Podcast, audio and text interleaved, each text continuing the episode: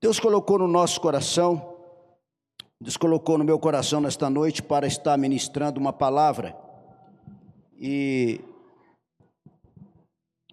esta palavra fala sobre a vinha, como é um culto de Santa Ceia, e Jesus, ele, ele quando ele veio para a terra, quando Jesus nasceu, ele nasceu com um objetivo. Talvez muitas pessoas não entendam qual é o objetivo de Jesus.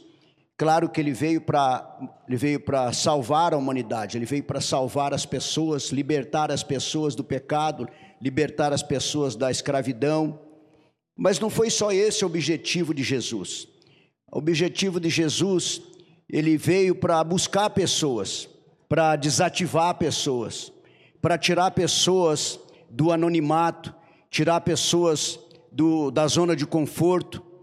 E a Bíblia diz que Jesus, ele nasce num lugar chamado Belém, que traduzido é, para a língua hebraica, chamado uh, Bethlehem.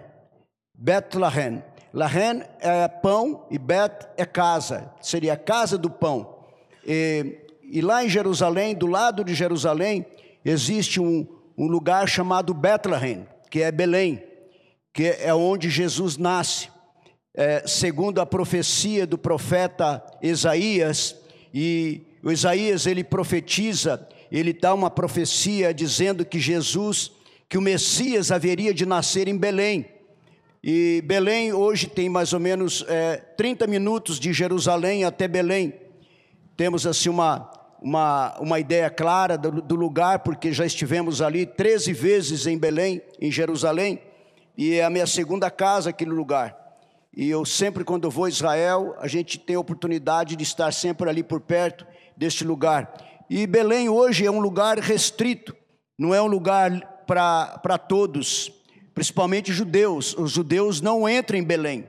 Antigamente não, antigamente era aberto, quando Jesus caminhava por Samaria era um lugar aberto, mas hoje Belém é um lugar fechado, um lugar onde existe um muro muito alto e existe uma divisão, porque as pessoas que vivem em Belém é, são palestinos.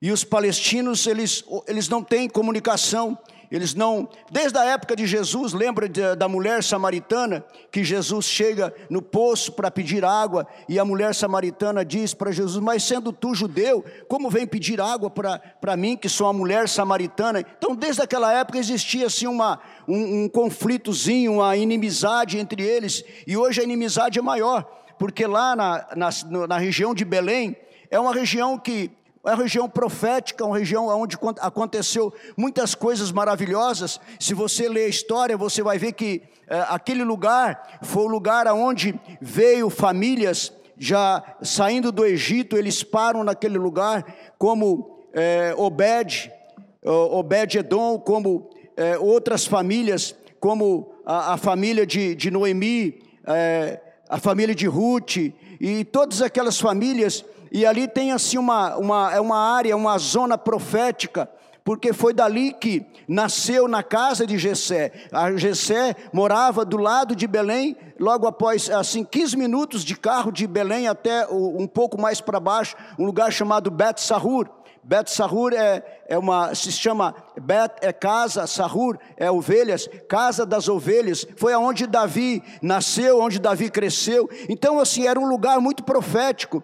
E o profeta Isaías ele profetiza, ele diz que haveria de nascer um Messias, haveria de nascer um que viria de Belém, que veio daquele lugar. Então a Bíblia diz que Jesus ele nasce em Belém.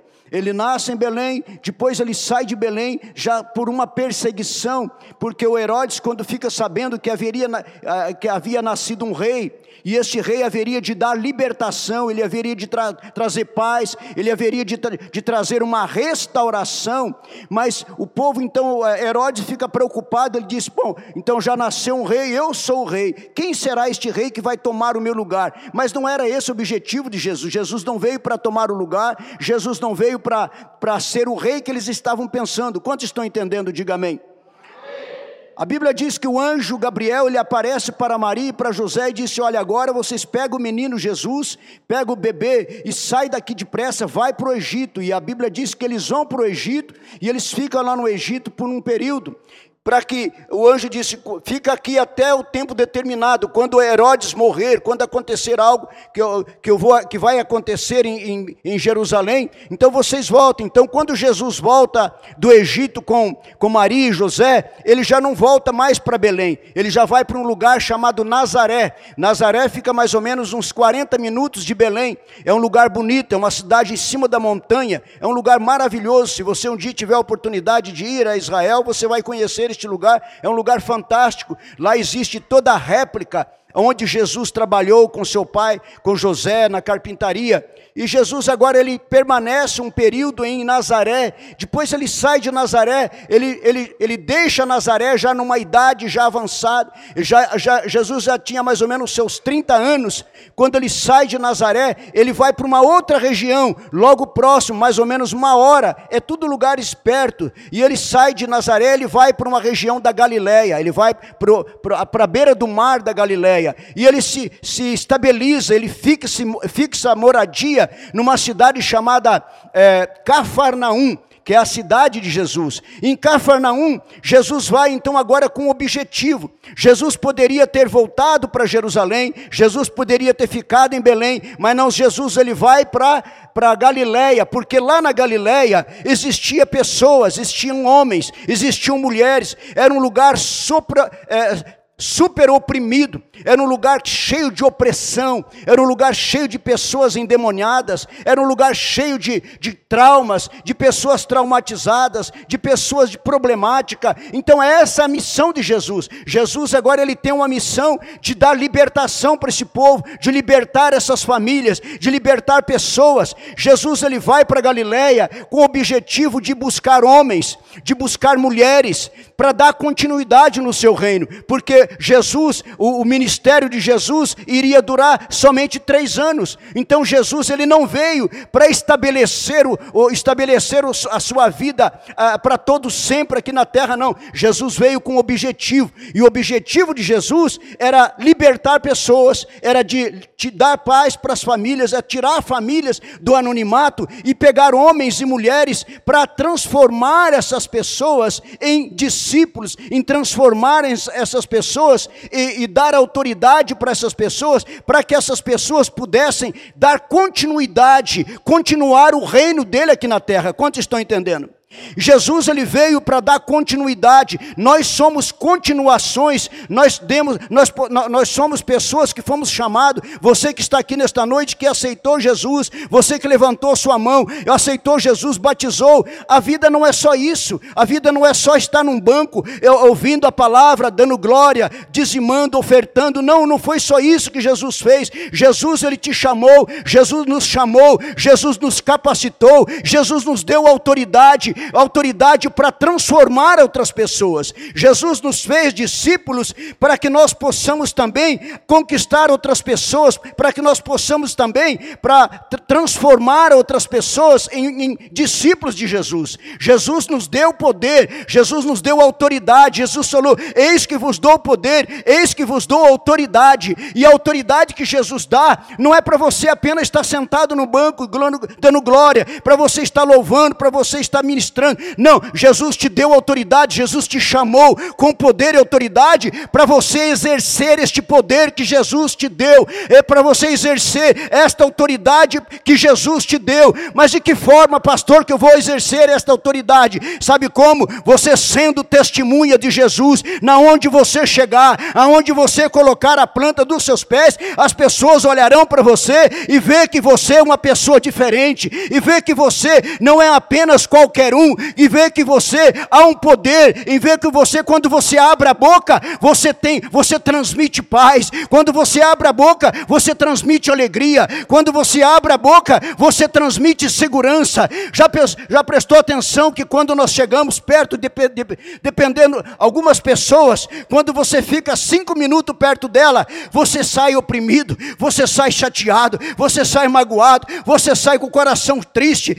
Parece que tudo aquilo de ruim ruim que está na vida daquela pessoa passou para você. É isso que são pessoas, é isso que Jesus nos chamou. Jesus nos deu poder, Jesus nos deu autoridade, sabe para quê? Porque quando nós chegamos perto das pessoas, quando nós chegarmos perto das pessoas, nós possamos transmitir paz, nós possamos transmitir alegria, nós possamos transmitir o poder de Deus. Quando nós encontramos pessoas em problemas, quando encontramos pessoas em dificuldades, nós quando abrimos a nossa boca, essas pessoas possam ser tocadas, essas pessoas possam ser agraciadas, essas pessoas possam ser libertas, porque há poder sobre a tua vida. Se você crê assim, glorifica o nome de Jesus.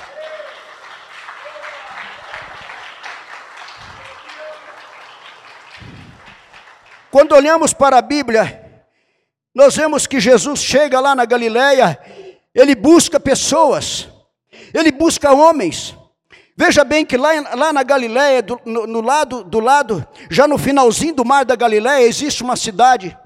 Não é bem uma cidade, é um vilarejo, uma vila que foi redescoberta. E essa vida chama-se Magdala. Magdala foi aonde, onde nasceu, era a cidade natal de uma mulher chamada Maria Madalena. Então veja que Jesus, ele não vai para Jerusalém.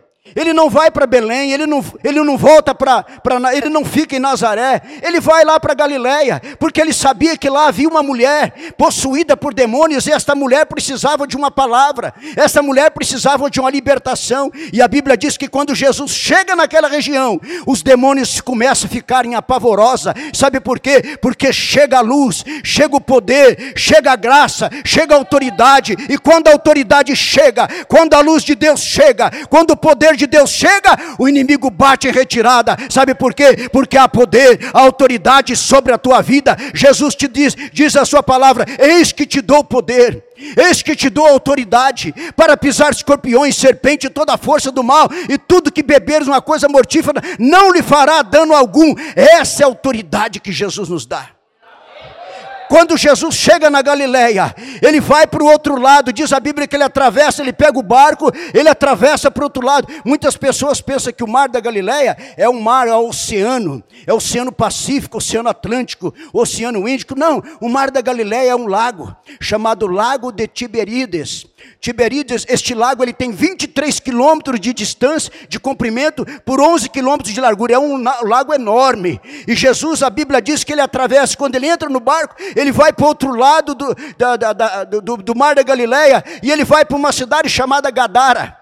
E quando ele chega em Gadara, quando ele chegou em Gadara, a Bíblia diz que veio um homem gritando, veio um homem possesso. Este homem ele era cercado por uma legião de demônios. Sabe quanto que é uma legião? Uma legião romana era constituída por seis mil soldados. Imagina aquele homem, ele tinha seis mil demônios no seu corpo. E quando ele vê Jesus, ele se, ele se prosta, ele dá um grito, ele diz: Por que veio me atormentar? Por que vieste nos atormentar antes do tempo? Jesus agora dá uma palavra e expulsa aqueles demônios, limpa a vida daquele homem, aquele homem agora que vivia nu, todo cheio de, de, de, de, algemas, ele quebrava, quebrava as correntes, ele era um homem possesso, e agora aquele homem ele volta para a casa do pai. E não ficou só nisso, Jesus agora ele tira pessoas, ele encontra Pedro, ele encontra um homem, um homem que, que tinha traumas, um homem que tinha situações adversas. Quando ele olha para Pedro, ele disse: Olha, eu sei quem você é, você é Simão, você é um homem cheio de problema, você é um homem cheio de dificuldade, você é um homem cheio de imperfeição,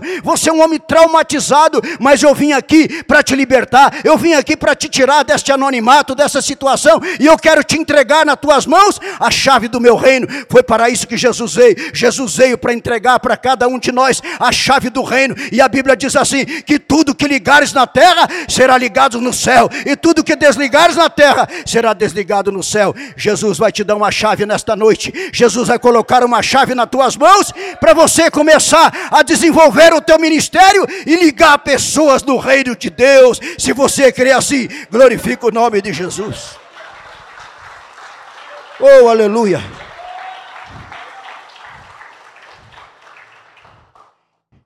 Quero dizer para você que isso não, tava, não fazia parte da minha mensagem, viu, pastor? Deus me deu isso agora. Louvado seja o nome do Pai, do Filho e do Espírito Santo. Abra comigo a sua Bíblia. Eu já estou pregando, viu? Está escrito no livro de São Mateus, capítulo 20. Jesus ele conta uma parábola. Depois que ele consegue captar, que ele consegue trazer para perto de si os seus discípulos, consegue trazer para perto de si as pessoas que ele ia confiar o seu reino. Ele diz para os seus discípulos, uma certa vez, ele conta uma parábola dizendo assim: Pois o reino dos céus é como um proprietário que saiu de manhã bem cedo para contratar trabalhadores para a sua vinha. Ele combinou pagar-lhes um denário pelo dia de trabalho e mandou-os para a sua vinha. Por volta das nove horas, veja bem que ele, ele tem um, é um processo. Ele sai pela manhã bem cedo. Por volta, provavelmente, das seis horas da manhã, ele sai, esse proprietário, ele vai buscar trabalhadores para trabalhar na vinha dele. Aí, por volta das nove horas da manhã, ele saiu e viu outros que também estavam desocupados na praça. Eles disse: Vão também trabalhar na minha vinha e eu lhes pagarei o que for justo. E eles foram. Saindo outra vez por volta do meio-dia e também das três horas da tarde, fez a mesma coisa. Agora ele não fica só nisso, ele sai de novo.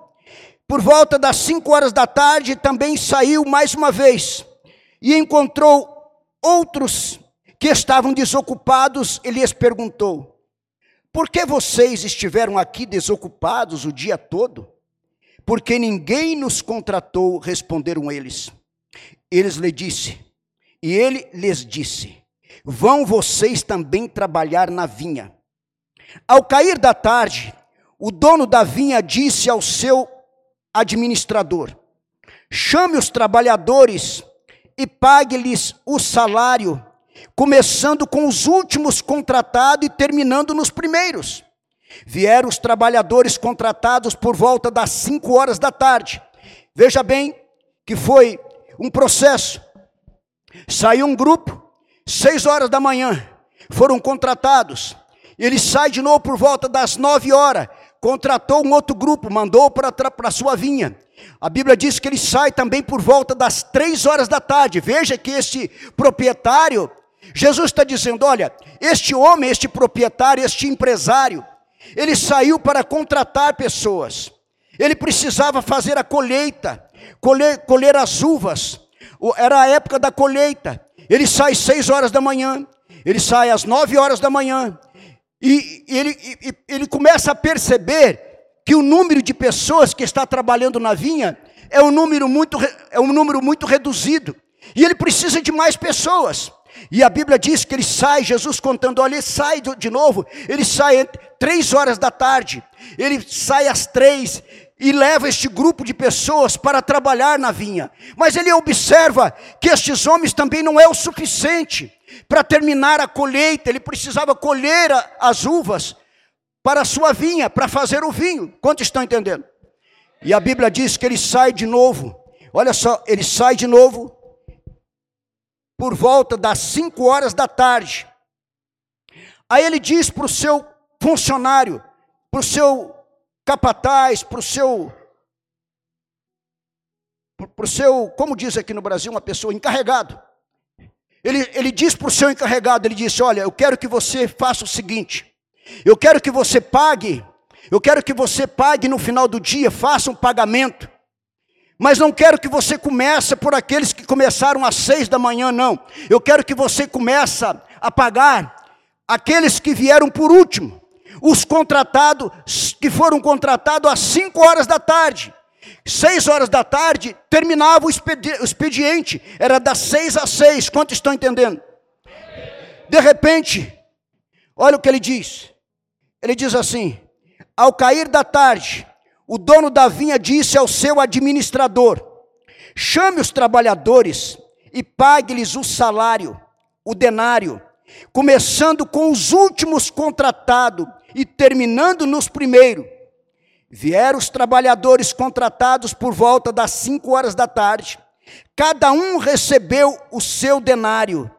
Quando vieram os que tinham sido contratados primeiro, esperava receber mais, mas cada um deles também recebeu um denário. Quando quando o receberam, começaram a se queixar, começaram a murmurar, começaram a reclamar do proprietário da vinha, dizendo-lhe: Estes homens, contratados por último, trabalharam apenas uma hora, e o Senhor os igualou a nós, que suportamos o peso do trabalho e o calor do dia. Mas ele, mas ele respondeu a um deles, o dono da vinha respondeu a um deles: Amigo, não estou sendo injusto com você. Você não concordou em trabalhar por um denário? Receba o que é seu e vá. Eu quero dar ao que foi contratado por último o mesmo que lhe dei. Não tenho eu o direito de fazer o que quero com meu dinheiro? Ou, ou você está com inveja porque sou generoso? Assim os últimos serão os primeiros e os primeiros serão últimos. Veja que este homem, o que, que ele faz? Ele, ele resolve pagar aqueles que vieram por último. Ele resolve dar o, o, o dinheiro, o salário, por todos aqueles, é, aqueles que foram contratados por último. O que eu aprendo com isso é o seguinte: que estes homens, eles estavam lá esperando ser contratados. Eles passaram o dia todo, eles saíram de casa. O objetivo deles era receber alguma coisa. O objetivo deles era conseguir um trabalho. Imagina agora este pai de família Vamos conjecturar que ali havia pessoas com família, pessoas que não tinham condições para nada, e eles estavam esperançosos que eles iam ser contratados, mas sempre alguém era contratado na frente, sempre alguém era contratado primeiro, e na hora que chegava a hora deles, passava desapercebido, eles iam sendo deixados para trás, eles iam sendo deixados para o lado, eles iam sendo ignorados. Mas o interessante é que, quando Jesus está falando dessa parábola, Jesus está falando dele mesmo, que ele é aquela pessoa que ele olha para aqueles que estão desprezados, para aqueles que estão deixados para trás, aqueles que estão sendo ignorados, aqueles que estão sendo abandonados. Quantas pessoas, quantas vezes você vê pessoas serem abençoadas, Quantas vezes nós vemos pessoas serem abençoadas, pessoas serem prósperas, pessoas sendo levadas a outro nível, sendo colocadas uma outra posição maior. E você começa a olhar para essas pessoas e você fica com o coração triste muitas vezes e pensando como que pode? Eu estou esperando isso por tanto tempo, eu tenho buscado isso tantos anos, eu estou lutando por isso, e todas as vezes parece que está perto de eu conquistar alguma coisa, vem outra pessoa na minha frente e recebe primeiro, ou é levado a um nível maior, ou é levado a uma posição maior. Quem sabe você que trabalha numa empresa, você está trabalhando tanto tempo, como o pastor disse, orai pelo seu patrão, olha pela sua empresa. Tem pessoas que amaldiçoam, tem pessoas que reclamam. Agora, estes homens, eles não reclamaram. Eles, eles somente observaram outras pessoas sendo abençoadas, outras pessoas sendo contratadas. E cada momento, cada tempo que passava, o Senhor Davi estava observando. O Senhor Davi estava olhando a, a, o tempo, a esperança, o coração esperançoso. Sabe o que eu quero dizer para você? Quando você tem esperança, quando você espera, espera alguma coisa, espera que Deus vai fazer alguma coisa na sua vida, Deus, Ele não se esquece de você, Deus está olhando para você, Deus está olhando para o seu coração. Muitas vezes nós pensamos que Deus nos esqueceu, que Deus nos abandonou, que nós estamos deixados do lado e que Deus não está vendo. Não, Deus está contemplando, Deus Deus está vendo a tua situação, Deus está vendo o seu momento, Deus está vendo, olhando para você. A Bíblia diz que Deus não se esquece, pode esquecer qualquer pessoa, a mãe pode esquecer, o pai pode esquecer, o governo pode esquecer, todos podem esquecer de você, mas o Deus que nós servimos, Ele não esquece de nós. Sabe por que, que Deus não se esquece de nós? Porque todas as vezes que Deus abre a mão, todas as vezes que Deus olha para a mão, para a mão dele, Ele vê o seu nome, nome, Ele vê você escrito na palma das mãos dele. Deus tem você gravado nas palmas de sua mãe, da sua mão, e Ele não se esquece de você.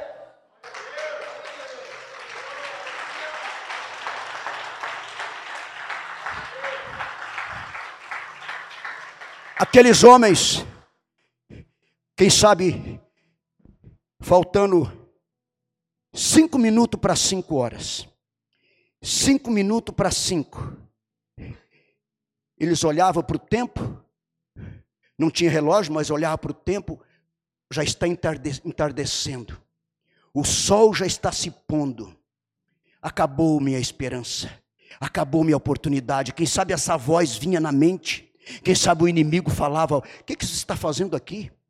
Olha, já está caindo o dia. Vocês permanecem aqui até agora. O tempo já está acabando, o sol já está se pondo.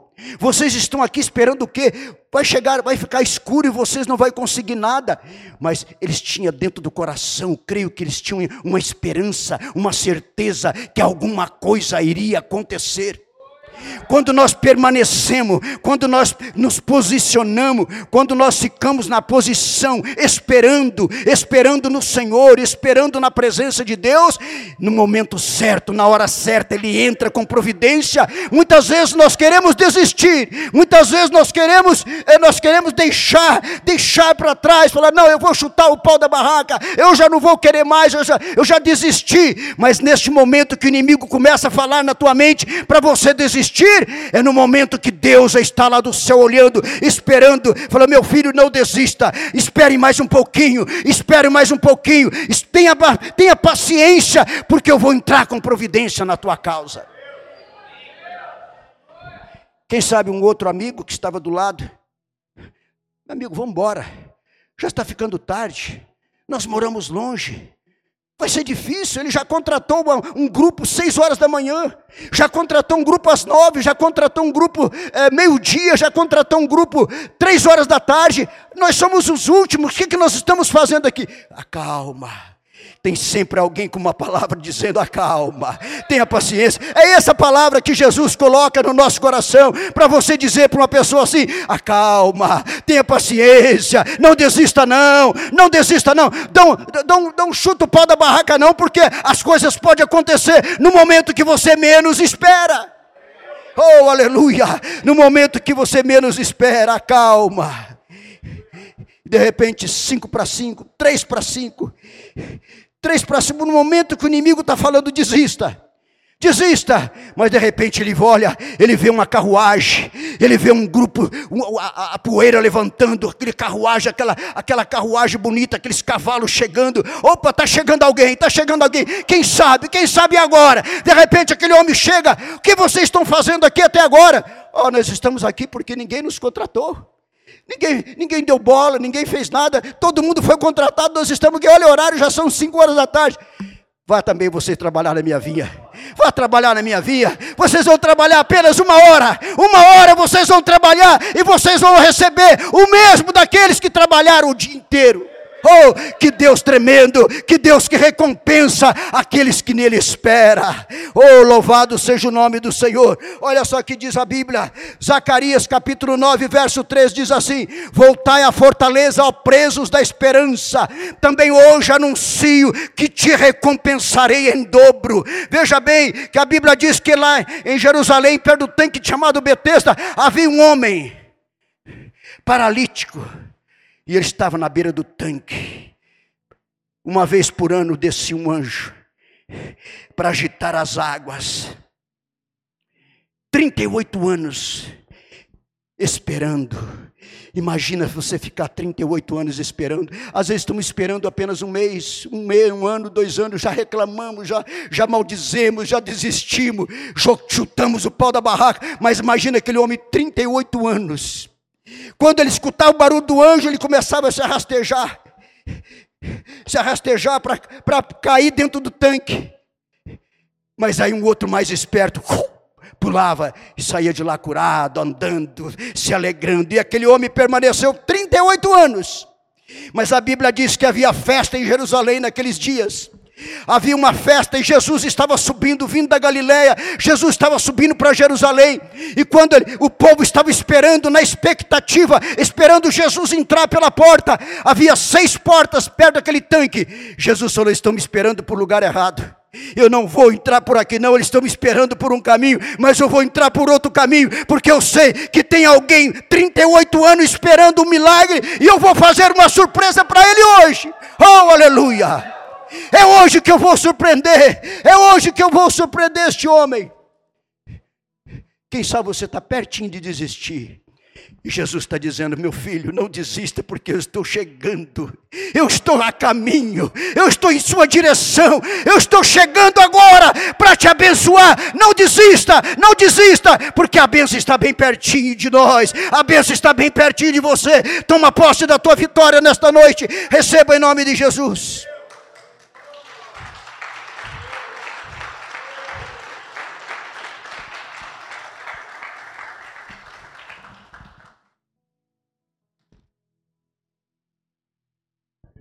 Agora, aquele homem esperava por um milagre? Ele esperava, mas era impossível. Todo mundo pulava na frente, todo mundo mergulhava primeiro. Aí Jesus chega. O que você está fazendo aqui? Ah, Senhor, estou aqui, esperando aqui uma oportunidade, não sei que hora que o anjo vai chegar. Você quer ficar são? Você quer ficar curado? Faz a pergunta para ele. Ele olha para olha Jesus, deitado, olhando para cima, olhando assim, Senhor, quem é você? Olha, eu já tentei várias vezes, não consegui. Jesus, eu não quero, eu não estou te perguntando se você. Eh, eu não quero te questionar a respeito do anjo, não. Eu não quero. Quem sabe Jesus falou para o anjo aquele dia, falou assim: ó, hoje não. Você não vai lá no tanque hoje, não. Hoje é minha vez eu mesmo, oh aleluia, eu mesmo vou me manifestar em carne. Eu mesmo vou me manifestar, porque lá tem um homem que está 38 anos desesperado, está 38 anos, que não desiste, ele permanece ali, esperando com paciência. É hoje que eu vou libertar este homem. Quem sabe é hoje o dia do teu milagre? Quem sabe é hoje o dia do teu milagre? Oh, aleluia. E a Bíblia diz que ele pega a cama, ele levanta, ele sai daquele lugar. E você já conhece a história. Salmo 27, verso 14 diz assim: Espera tu pelo Senhor, anima-te, fortalece o teu coração, espera tu pelo Senhor. Salmo 33, 18 diz assim: Eis que os olhos do Senhor estão sobre os que o temem, sobre os que esperam na sua benignidade. Salmo 69, verso 3 diz assim: Estou cansado de tanto clamar, secou-me a garganta, os meus olhos desfalecem de esperar pelo meu Deus. Aí no Salmo 41 diz assim: Esperei com paciência pelo Senhor, e Ele se inclinou para mim e ouviu o meu clamor. Agora, quantas vezes nós estamos neste salmo de número 70, dizendo assim: Apressa-te, ó oh Deus, em livrar-me. Senhor, apressa-te em socorrer-me. No Isaías 64, verso 4 diz assim: Porque desde a antiguidade não se ouviu, e nem com os ouvidos se percebeu, e nem com os olhos se viu, um Deus além de ti, que, que opera a favor de quem? A favor de quem? De que nele espera. Se você está esperando por Deus, Deus tem um projeto, Deus tem um propósito na sua vida.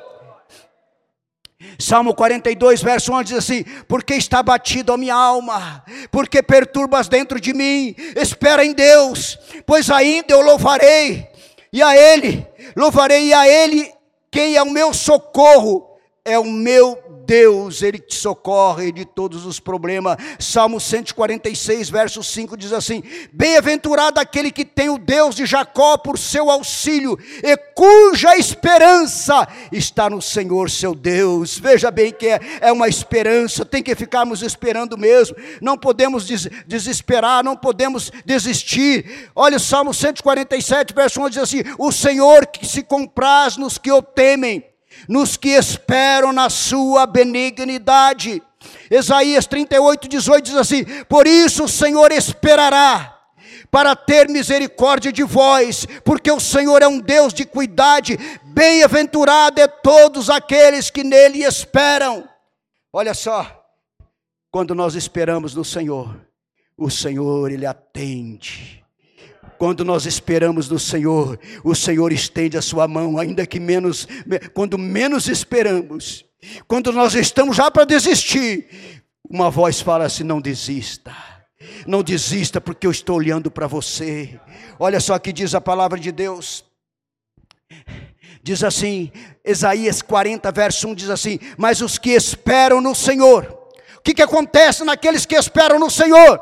Renovarão as suas forças, subirão como asas como de águia, correrão e não se cansarão, andarão e não se fatigarão, andam na, na, naquele andar, sabe, andar de vitorioso, andar de quem, de quem, não, de, de quem não vai perder, num andar de quem vai ganhar, num andar daquele que vai conseguir. O Espírito Santo me lembra agora algo Lá em Boston, todos os anos tem a maratona de Boston, é muito famosa. Fizeram até filme. Fizeram um filme lá em Boston, da maratona.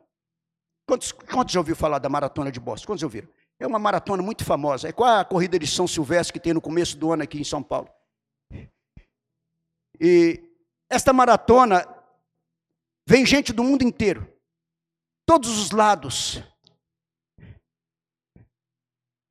Só existe um grupo de pessoas que consegue vencer aquela maratona. É um grupo de pessoas, uma pessoa só, mas os três primeiros colocados, é todos os anos, é incrível. São pessoas do, da Etiópia, são umas, umas, umas pessoas de cores negras, magrinhas. Pensa nas mulheres que correm. E elas deixam todos os americanos, deixam todas as outras pessoas para trás. Parece que eles têm sebo nas pernas. E são, eles correm, correm, correm, correm. E o interessante é que a última vez eu estava vendo, uma delas chegou em terceiro lugar. E ela não. E quando foi chegando já na, na faixa da, da chegada, ela caiu, ela não, não aguentou mais. Porque é muitas horas correndo. E ela caiu, ela começou a se arrastejar se arrastejar até poder tocar na faixa da chegada. Então não é aquele que ganha, não é aquele que rompe, não é aquele que rompe a faixa, mas é aquele que não para, é aquele que continua.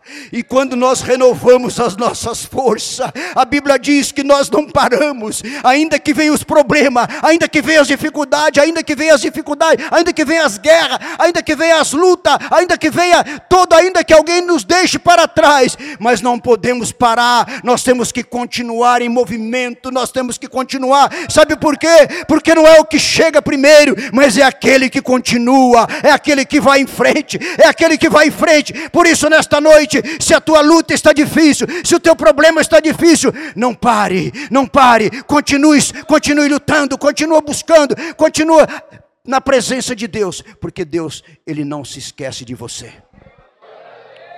Já estou terminando. Uma outra feita, eu estava lembrando aqui, um pai estava no, estava acima, assim, num, numa arquibancada, assistindo a maratona. E o filho estava correndo. E de repente esse filho tropeça. E ele cai. E esse pai sai correndo, pulando as cadeiras todo mundo filmando, a câmera filmou, voltou para aquele homem que estava pulando as cadeiras e correndo. Alguém disse: O que aconteceu? Era o pai daquele garoto que tinha caído. Ele chegou lá, ele pegou o filho, colocou nos ombros e começou a andar com o filho. Ele começou a levar o filho para a linha da chegada, ainda que ele não chegou primeiro, mas ele não parou prostrado, porque alguém veio e levantou ele e levou ele para a linha da chegada. Por isso, nesta noite, não se preocupe, ainda que a tua luta está difícil, ainda que você se prostra, ainda que você caia, vai ter um Deus todo-poderoso que vai estender a mão para você, vai te levantar e diz: Meu filho, levanta, levanta que eu vou te dar vitória, levanta que eu vou ajudar você até chegar na linha da chegada, na linha final. Receba a tua, receba a tua bênção nesta noite, em nome de Jesus. Já estou terminando. Olha só o que diz a Bíblia.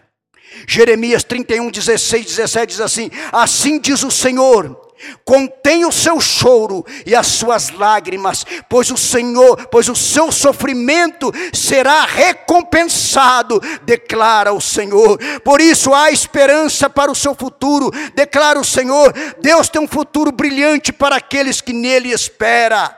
E para terminar, Jeremias capítulo 29, verso 11 diz assim: Porque sou eu o que conheço os planos que tenho para você, diz o Senhor, planos de fazê-lo prosperar e de, de, não lhes causar dano, planos de dar-lhe esperança e um futuro.